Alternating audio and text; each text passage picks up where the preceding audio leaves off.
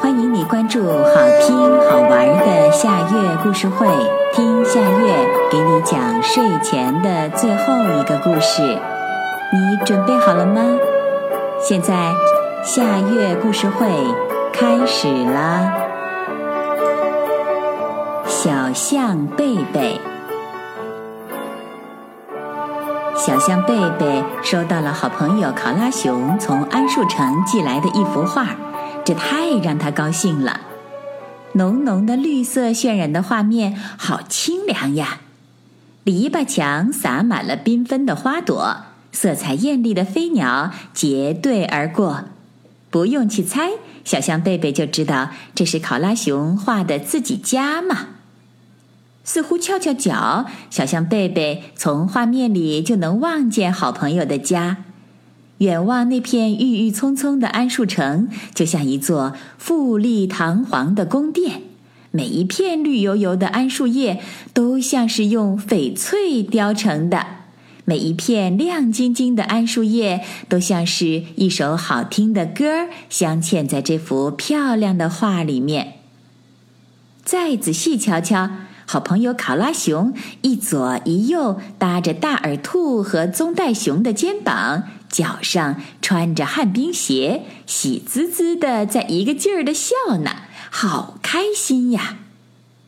小象贝贝看得入神了，手也痒了，他也要画上一幅神采飞扬、满是创意的画，寄给自己的好朋友。小象贝贝的家就坐落在城郊的森林公园儿。一株株何为才能搂抱得住的高大乔木，黛色参天。柔韧长绿的藤蔓纵横缠绕，像在半空里拉起一张大网。这儿的太阳和月亮都一股脑儿的被推到林子外面升起落下。小象贝贝边用心画边驰骋想象，犀鸟住在林子的高处。从他们家传来的笑声，隔老远就能听到。整座林子能把他们的笑声荡漾开来，像涟漪一样的传递到很远。邻居鹳鸟的别墅里有自家的泳池，小象贝贝和河狸欢欢常在那里比赛游泳。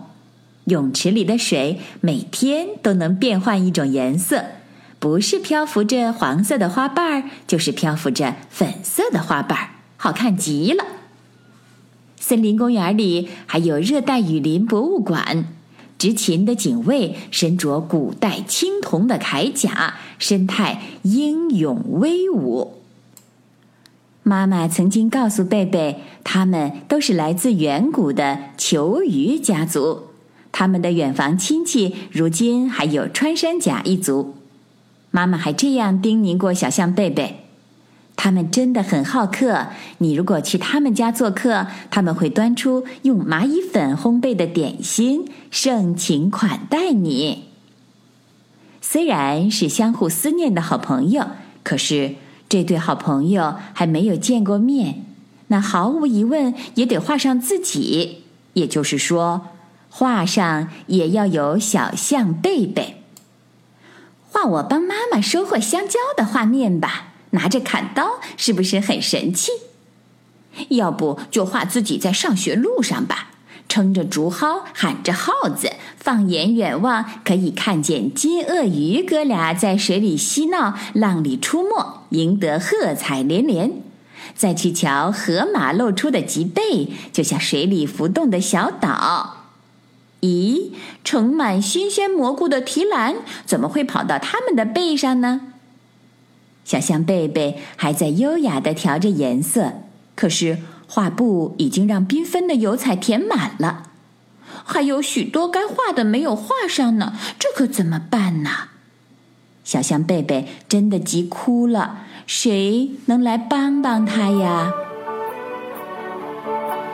小朋友。这个故事的名字是《小象贝贝》，这也是今天的最后一个故事。现在到了该睡觉的时间，好好的睡一大觉，做个美梦。